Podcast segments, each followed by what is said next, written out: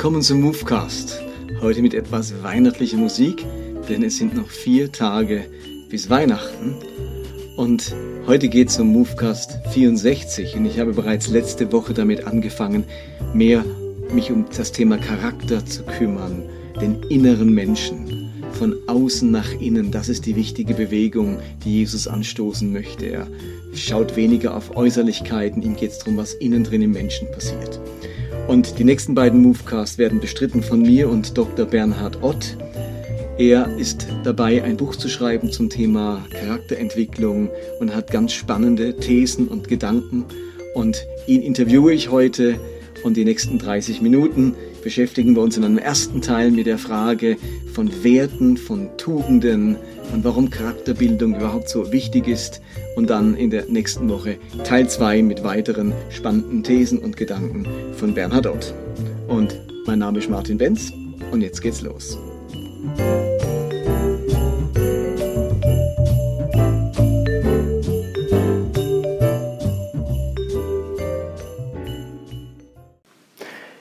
Bernhard Ott. Ich freue mich sehr, dass du da bist und damit die Zuhörer ein bisschen mehr über dich verstehen und kennenlernen, sag uns ein paar Worte zu dir. Stell dich uns mal kurz vor, wer du bist und dass man so ein bisschen deinen Hintergrund versteht. Wenn man zurückschaut im Leben, und ich bin in der Phase, wo man beginnt zurückzuschauen, nämlich eben im offiziellen Rentnerdasein mhm. angekommen, im schönen Alter von 66 Jahren, wenn man zurückschaut, dann fragt man sich manchmal, warum man welchen Beruf erlernt hat und, und so weiter. Ich wollte immer oder habe immer eine Faszination verspürt im etwas bauen, aufbauen. Und so war meine erste berufliche Richtung auch in Richtung Architektur. Ich habe Hochbauzeichner mhm, gelernt okay. und auf dem Architekturbüro gearbeitet und bin eigentlich mehr durch die Hintertür später zur Theologie gekommen und zu all dem, was ich getan habe im Bereich der theologischen Lehre und der kirchlichen Arbeit. Das hat mich spannende Wege geführt, zusammen mit meiner Frau und später einer Familie mit vier Kindern, die heute erwachsen sind und Familie haben. Ich genieße auch das Großvatersein. Okay, wie vielfacher Großvater bist du schon? Dreifacher. Okay. Und du bist zu Hause in Liestal? Genau. Und dann kamst du zum Theologiestudium. Sag ein paar Worte dazu. Wo hast du studiert und du hast auch promoviert? Äh, ich bin, wie gesagt, auf Quer- und Nebenwegen. Ich habe ein zweijähriges theologisches Studium gemacht, nicht im universitären System, an einer sogenannten Bibelschule, mhm. nicht wissend, was daraus werden wird. Ich bin später in Nordamerika damit und mit einem ganzen Rucksack Lebenserfahrung zu einem Masterstudium zugelassen worden und hab, wir sind mit der ganzen Familie in den USA gewesen, wo ich dann ein dreijähriges Masterstudium gemacht habe und damit wieder zehn Jahre später am Oxford Center for Mission Studies in Oxford ähm, eine Doktorarbeit geschrieben habe. Und bis heute bist du auch Dozent am IGW für missionale Theologie und Einführung in die Theologie. Einführung in die Theologie, genau. Wunderbar.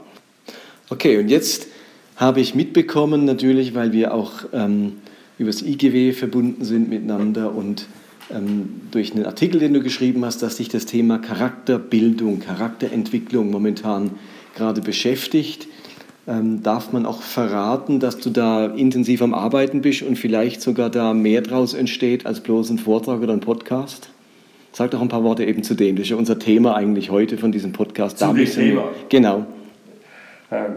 Also auch zu dem, zu dem, was mehr draus werden könnte. Okay, okay, ja. Also ich arbeite daran und hoffe, dass das bis Ende dieses Jahres, das ist ziemlich bald, ein Buchmanuskript fertig ist, wo ich das Thema weiter entfalte, über das wir jetzt sprechen werden miteinander. Okay, sehr gut. Also dann erklär uns doch mal, warum für dich das Thema Charakterbildung gerade so wichtig ist. Also so wichtig, dass du wirklich Stunden dafür investierst und eben ein Buch schreiben willst. Wie ist dieses Thema für dich so wichtig geworden? Und kannst du vielleicht mal deutlich machen, um was geht es da beim Thema Charakterentwicklung?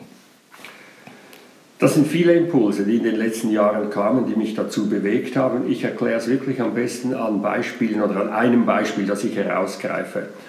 Ich denke, es ist ziemlich genau zwei Jahre zurück. Da hat hier in Basel an der Universität, in der Theologischen Fakultät, äh, der Professor Christoph Stückelberger seine Abschiedsvorlesung gehalten, etwa gleiches Alter wie ich.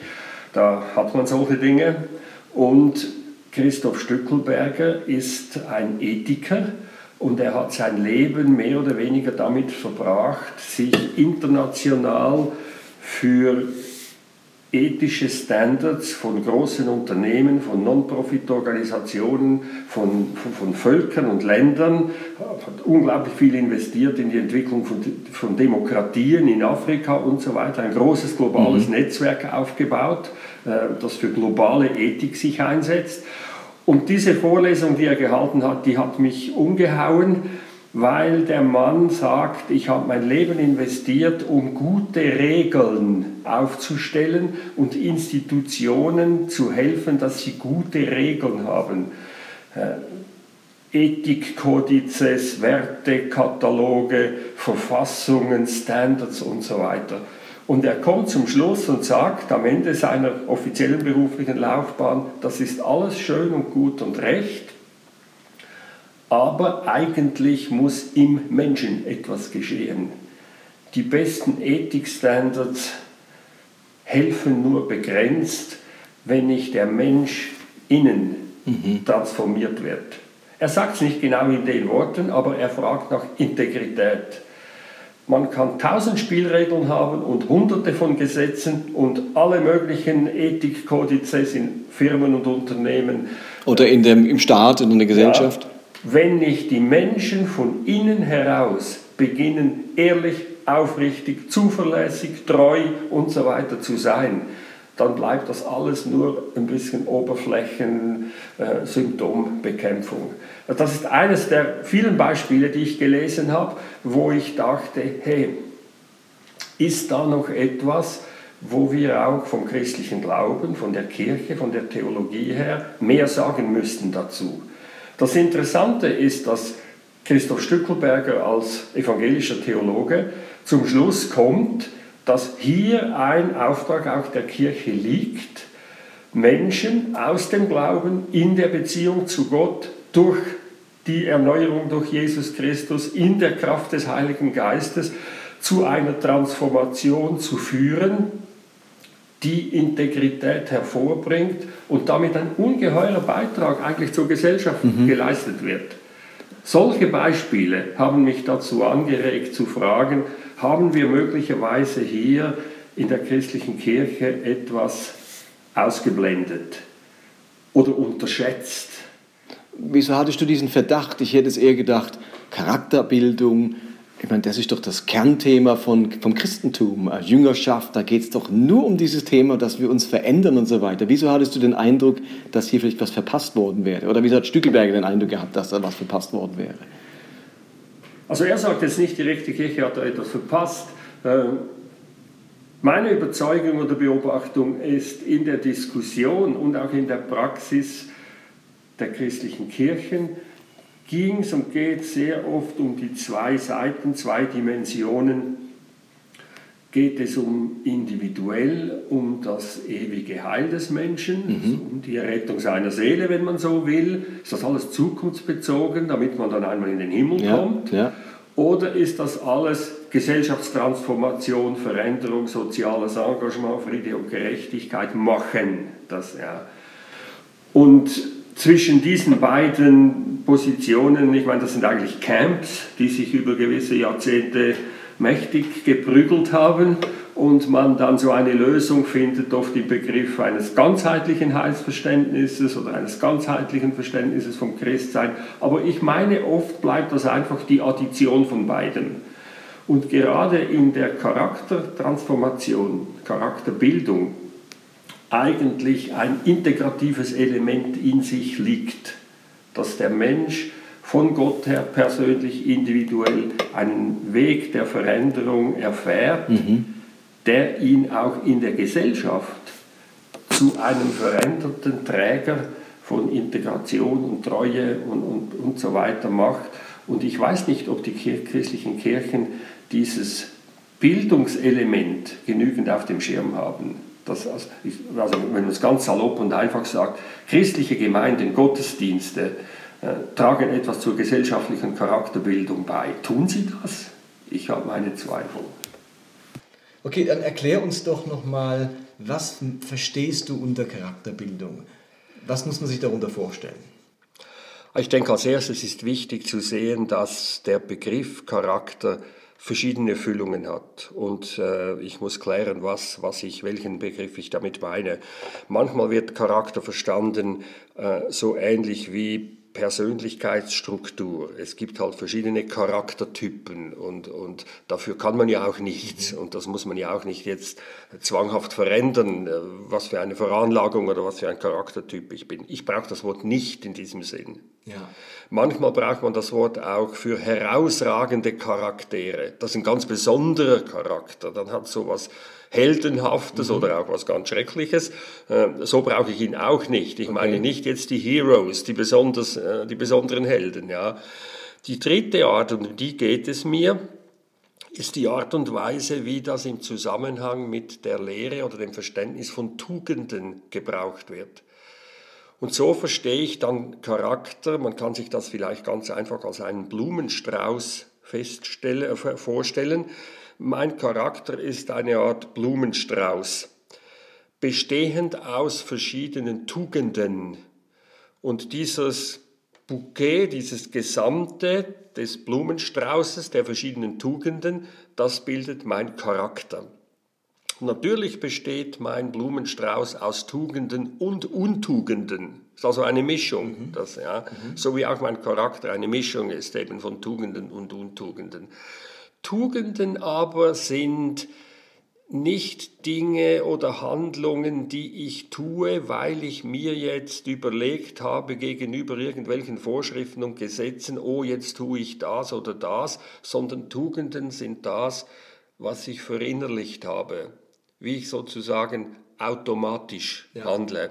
Äh, man sagt dem dann, die sind zu einem Habitus geworden, die ja. sind Teil von mir geworden, die habe ich mir angeeignet, die sind mir durch mein Leben zugekommen. Ein Lebensstil geworden. So bin ich jetzt. So, ja. ich entscheide mich dann nicht mehr, oh, soll ich jetzt gnädig sein oder nicht so gnädig, sondern in mir ist etwas, das lässt mich so handeln, von innen heraus.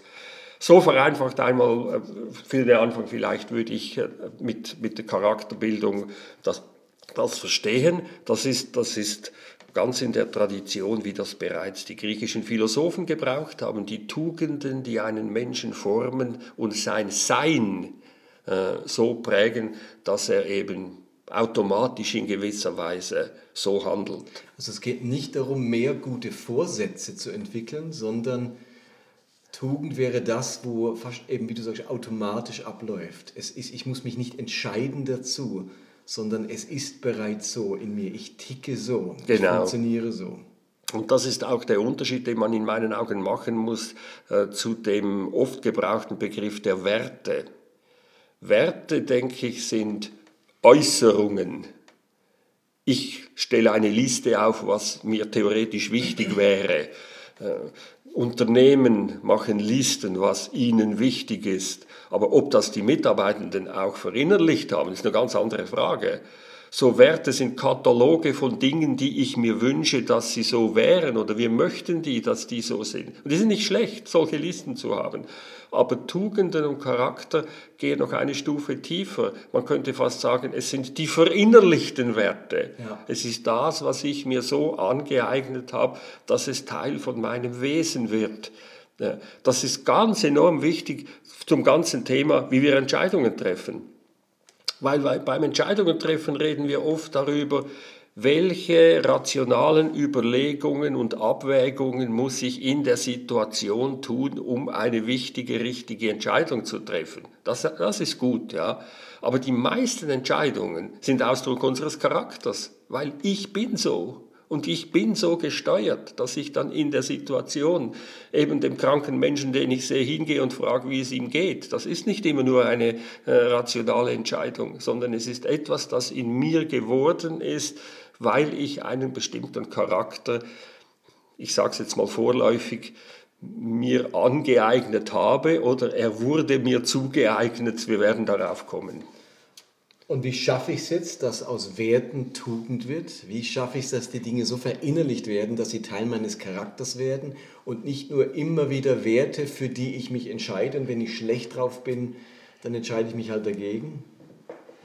Na, jetzt sind wir natürlich mittendrin, wo auch das Spezifische des christlichen Glaubens dann dazu kommt. Aber wir können vielleicht damit beginnen, kurz zu sagen, wie das in der griechischen Philosophie, bei Aristoteles mhm. vor allem, gesehen wurde.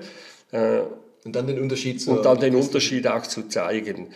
Äh, das ist sicher eine vereinfachte Darstellung. Aber soweit ich verstehe, Aristoteles hat drei Schritte oder Prinzipien gesehen. Man muss ein Ziel haben.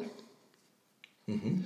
Man muss definieren, welche Tugenden es braucht, damit man befähigt ist, dieses Ziel zu erreichen. Und dann muss man üben. Training, Training, Training. Man kann Sport nehmen als ein einfaches Beispiel. Das, ja, also ich mache ein Beispiel. Ja. ja. Ähm, ich habe das Vorrecht gehabt, diesen Herbst bin ich zwei Wochen in Nepal, in den hohen Bergen, äh, mit einer Gruppe unterwegs gewesen. Und das wusste ich bereits ein Jahr lang. Ein Ziel. Das heißt, ich musste mich mit 65 fragen, bin ich genügend fit, um acht Tage lang, jeden Tag sieben, acht Stunden über 3000 Meter äh, mich da zu tummeln oder ist das eine Nummer zu groß für mich? Ich habe mich entschieden, das will ich. Welche Tugenden braucht es, damit man das schafft? An Kondition, Kraft und, und, und, ja. Und dann trainieren, trainieren, trainieren, trainieren. Das, ja. Äh, wenn man das Neue Testament liest, auch schon das Alte, aber im Neuen haben wir das gegenüber der griechischen Philosophie, dann denke ich, kann man beobachten, dass manches ganz ähnlich ist. Mhm. Was ist das gute Leben in Anführungsstrich? wofür sollen wir uns einsetzen? Ja, äh, wie sieht das Leben aus, das Gott gefällt? Wir müssen ein Ziel haben welche Tugenden sind da nötig? Und dann kann man Kataloge nehmen, die man im Neuen Testament ja, findet. findet ja. So, ja, äh, die, die, Frucht des Geistes im Galaterbrief zum Beispiel und auch andere Listen. Äh, und dann kommt aber dazu, jetzt nicht einfach die Anweisung des Paulus und jetzt geht üben, und trainiert, üben, üben, üben, üben, sondern das hat etwas auch mit der Wirkung Gottes in unserem Leben zu tun, der Transformation, die auch auf geistliche Art und Weise geschieht. Nicht einfach als Automatismus, die, das was über uns kommt, aber das können wir anschauen, was muss dann geschehen. Äh, man kann schon früher einsetzen, im Alten Testament, wenn man zum Beispiel das Psalmenbuch als ein Buch versteht, das in die Weisheit hineinführt. Und zur Weisheit gehört die Charakterformation. Dann besagt ja bereits der erste Psalm, ich treffe eine Entscheidung, in welcher Gemeinschaft ich mich formen lasse. Ja. Das heißt, in Sitz welchen Rat sitzt du dich? Ja. Setzt du dich? Setzt du dich in die Gemeinschaft hinein, wo eben die Weisheit aus der Tora, den Weisungen Gottes dich prägt, oder setzt du dich in einen Raum hinein, wo du korrupt wirst, um das ja. jetzt äh, sehr simpel zu sagen? Das heißt, ja, ich treffe Entscheidungen, aber ich treffe nicht, es ist nicht einfach nur Training, Training, Training, Training, sondern da ist etwas Spirituelles, etwas Geistliches dabei und das hat mit der Community, mit der Gemeinschaft zu tun, in die ich mich hineinbegebe, um geformt zu werden. Und wie hängt jetzt Training und Geist Gottes zusammen? in welchem Verhältnis. Paulus kann ja auch gerade das Bild vom Sport nehmen, dass wir wie Wettläufer sind und äh, uns aller Dinge enthalten sollen, also uns ganz darauf konzentrieren sollen, wie der Wettkämpfer. Und jetzt sagst du aber, es ist nicht nur Training, es ist auch das, eine, eine, eine Transformation durch den Heiligen Geist. Wie hängt das zusammen? Wird das eine aktiviert das andere? Also wer nicht trainiert, erlebt auch nicht die Hilfe Gottes äh, oder ist das unabhängig voneinander? Ja, die, ich meine jetzt in der Sprache des Neuen Testaments und in theologischer Sprache ist das nicht so schwierig zu sagen. Äh, wenn es um das Heil geht, um die Frage, ob und wie der Mensch vor Gott recht sein kann. Gerecht, ja. Äh, ja, dann, dann hat gerade die evangelische Theologie ja immer betont, das darf keine Mischrechnung geben. Also das muss alles ganz Gnade sein. Mhm. Das ist übrigens auch, weshalb eine gewisse Skepsis ist in der evangelischen Tradition gegenüber der Charakterformation, ja. weil hier immer der Gedanke ist, ob sich da nicht Leistung durch die Hintertür ja. einschleicht. Und die, die Angst ist vielleicht berechtigt. Ja.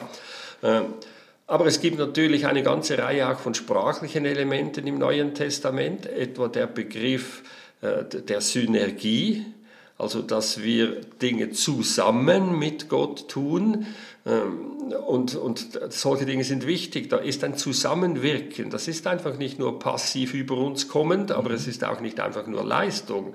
Eine der schönsten Formulierungen im Neuen Testament finde ich die, die äh, x Male, wo, und jetzt ist ein bisschen Grammatik halt dabei, Sprache, wo Imperativ passiv gebraucht wird. Also imperativ passiv heißt ja, es ist ein Imperativ, es ist ein Befehl, tu etwas und gleichzeitig ist es etwas, das an mir geschieht, das ich nicht tun kann. Kannst du ein Beispiel sagen? Ja, das sind all die Formulierungen, was heißt, lasst euch. Lasst euch von Heiligem Geist erfüllen, lasst euch verändern, lasst euch, ja, also da ist etwas Imperatives dran, das kommt nicht einfach über mich und gleichzeitig aber ist es auch nicht etwas, das ich leisten kann. Lass etwas an dir geschehen. Also das wären die sprachlichen oder, oder theologischen Elemente, die dahinter sind. Dann kann man sich ganz praktisch fragen, was tue ich denn? Und die, denke ich, sind in der Bibel doch einigermaßen klar. Ich habe das schon genannt als Psalm 1. Äh, mhm. Ich begebe mich in eine bestimmte Community hinein. Ist das eine charakterformierende Community, in der ich mich hineingebe? Mhm. Das hat etwas damit zu tun, also wieder bei Psalm 1 bleibend, ähm, das ist die Community, in der die Tora gelesen wird. Also das Lesen der Bibel als das Wort Gottes hat einen formierenden Charakter. Ich kann ins Neue Testament gehen und ich nehme dort äh, die Bergpredigt. Wir werden, denke ich, noch weiter zur Bergpredigt kommen. Aber die Bergpredigt ist ja sehr oft oder wird sehr oft, wie jemand einmal gesagt hat, wie ein Steinbruch gebraucht. Das heißt, man holt sich da und dort ein paar Stellen, die man für irgendetwas braucht. Äh, man kennt etwa das Unser Vatergebet oder das Schlussgleichnis äh, auf Felsen bauen und nicht auf mhm. Sand oder die Seligpreisungen und man hat so seine paar Dinge. Aber wenn man die Bergpredigt einmal im Zusammenhang nimmt und das, was heute die Bibelausleger auch vorschlagen, sie von der Mitte her liest, dann ist in der Mitte nicht der steile Anspruch an ein verändertes, transformiertes Leben, sondern das geistliche Leben ist in der Mitte. Und in der Mitte der Mitte, wenn man so will, ist das unser Vatergebet. Und dann hat man ein geistliches, man kann fast sagen ein Ritual, ein, ein Weg, wo ich in meiner inneren Ausrichtung Dinge ausspreche, die zu meinem tiefsten Wunsch werden und die eine verändernde Haltung ausmachen. Wir können das später gerne anschauen, was das Vaterunser für die Charakterentwicklung für eine Bedeutung hat, wenn man es im Zusammenhang der Bergpredigt sieht. Mhm. Aber geh doch gleich darauf ein, sonst vergessen wir es nachher wieder. Inwiefern hilft es das Vaterunser und dieses Gebet für die Charakterbildung? Also im, im, Zentrum der Bergpredigt, das ist das Kapitel 6 jetzt in der mhm. Matthäus-Version, äh, wo wir ja diese Rede darüber haben, wie man nicht sein geistliches Leben pflegen soll, also eine Spiritualität, die nicht gut geheißen wird. Da werden zwei Dinge genannt, nicht wie die Heuchler, also nicht einfach nach außen produzieren, wie Dass fromm ich bin. Wird und, genau. ja. und das andere ist nicht wie die Heiden. Und, plappern. Und, ja, plappern. Und dahinter steht die Vorstellung, wir müssen fromme Leistungen erbringen, Opfer darbringen, die Götter gütig stimmen, damit wir bei den Göttern etwas bewegen. Dann muss man viel reden und rufen und schreien und fromme Handlungen machen, damit man die Götter bewegt. Überschrift über allem, soweit ich das verstehe, in Matthäus 6 ist der immer wieder kommende Satz, der gute Vater im Himmel weiß. Und das führt zu einer Grundgelassenheit weil dieser gute Gott, der Vater im Himmel, weiß, was ich brauche, mhm. Äh, ja, kann ich verändert leben. Das heißt, die Sorge. Ich komme nicht zu kurz bei dir. Ich komme nicht zu kurz. Verändere. Und die, die Sorge, die letztlich zum Zersorgen führt, nicht die durchaus vernünftige Sorge, dass ich arbeiten soll äh, und, und so weiter, ja, sondern das Zersorgen. Ja. Äh, kann ich loslassen, wenn ich weiß, dieser gute Vater im Himmel weiß, was ich brauche und in seiner Hand bin ich eigentlich. Damit es zu dieser inneren Ausrichtung kommt, so liest man dort im Kapitel 6, braucht es ein inneres schlicht oder gerade. Das alte Wort ist einfältig werden, was auch im biblischen Text, im griechischen Text genau dieses Wort ist, Einfall, Einfalt. Also man stelle sich ein Blatt vor mit einem Falt, das gerade ist. Und ich denke, dass hier auch das geistliche Geheimnis liegt, die, die Mitte der Bergpredigt. Wie kann ich einfältig werden, gerade ausgerichtet? diesem guten Vater im Himmel trauen, dass er, dass er es gut meint und das Zersorgen loslassen. Und deshalb muss ich auch nicht äh, heuchlerisch fromm tun und ich muss auch nicht heidnisch die Götter weichkneten, weil ich weiß, dieser Gott kennt mich. Mhm. Ich glaube, um das kurz zu sagen, dass das unser Vatergebet der Weg ist, wie wir einfältig werden. Und dass das auch so etwas wie das Herzstück der Charaktertransformation ist.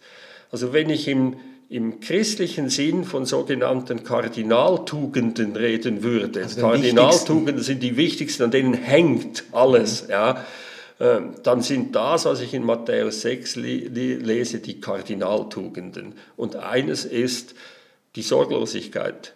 Und zwar nicht jetzt eine, eine Gleichgültigkeit, mhm. sondern dieses tiefe Geborgensein ja. in der Hand Tiefes dieses Vertrauen. guten Vaters. Ja. Und im Unser Vater beten wir, wir beginnen mit dem Satz, Vater im Himmel. Wir kommen zu ihm. Er ist der gute Vater. Schon die Anrede macht Die das Anrede dann. macht das schon, ja. Und, und dann gibt es diese drei Du, Du, Du-Sätze du, dein Reich, dein Wille, dein Name, äh, du kriegst in meinem Leben die Priorität, auf dich richte ich, richte ich mich aus. Aber es ist nicht etwas von, und alle deine persönlichen Sorgen musst du jetzt wegschlucken, äh, ja. sondern die, die kommen, die, die kommen alle vor. Äh, ja, das tägliche Brot, die Sorgen darum, ob es reicht, ja, im Alter einmal und die Lebensversicherung und die nächste Generation und all die Sorgen, die einem das Leben wegfressen können. Mhm. Und, und der Ruck, den Rucksack, den man trägt an Schuld und Vergangenem, das bewältigt werden soll, vergib mir die Schuld, die Sünde, die Angst vor all dem, was kommen könnte noch, die Fettnäpfchen, das Böse, werde ich durchhalten, wie wird mein Leben, äh, schaffe ich es, ja. Das heißt, all das, was menschliches Leben so besorgt machen kann, äh, kann losgelassen werden. Es sind sehr simple Dinge. Also dieses sich in die Hand des guten Vaters geben, diese Ausrichtung auf ihn, dein Reich, dein Wille geschehe und dann das Loslassen dieser Sorgen haben, glaube ich, eine zutiefst charakterformende Kraft, weil gerade aus diesen menschlichen Angst und Sorge heraus sehr viel schlechter Charakter daraus entsteht, weil dann muss ich mich streiten, dann muss ich für mein Recht sorgen, dann muss ich sehen, dass ich auf jeden Fall nicht zu kurz mhm. komme, mhm. dann missgönne ich den anderen und, und, und, und. Ja. Also Sorge befeuert unseren Egoismus, unsere ja, Selbstsorge. Ja. Also da, das, ich denke, da liegt da ganz geistlich, die, eine tiefe geistliche Wahrheit, dass die Charaktertransformation im biblischen Sinn beginnt da und nicht einfach nur Training, Training, Training, Training. Ja. Mhm. Also hängt Gottvertrauen, das Wissen um einen guten Gott ganz stark damit zusammen und nicht nur meine Anstrengung und meine Versuche, gute Tugenden zu leben und zu verinnerlichen. Ja, und das hat dort ja dann gleich die andere Seite. Es ist nicht nur die Sorglosigkeit oder die Gelassenheit, ein Wort, das in diesem Zusammenhang oft gebraucht wurde, die Gelassenheit, die wird ja dann gleich ergänzt am Ende von diesem Kapitel 6. Und jetzt werft all eure Energie da hinein, euch für die Werte und die Gerechtigkeit des Reiches Gottes einzusetzen. Das heißt, ich bekomme sozusagen die Hände frei, ja. um jetzt sehr engagiert ja, mich einzusetzen äh, für das Gute.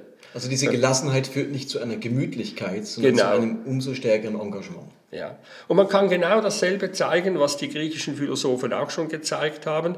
Die Tugenden muss man in Balance sehen und es gibt Extremtugenden, die zu Untugenden werden. Also ich habe auf der einen Seite die Gelassenheit, wenn die aber für sich allein steht und überdehnt wird, wird es zur Gleichgültigkeit. Ja, genau. Und ich habe das Engagement auf der anderen Seite, das, ja, das, wenn es überdehnt wird, dann zu Überaktivismus und so weiter führt. So die Gelassenheit und das Engagement in Kapitel 6 der Bergpredigt, die halten sich in einer gesunden Balance und sind für mich so etwas wie christliche Kardinaltugenden, aus denen vieles andere herauswächst.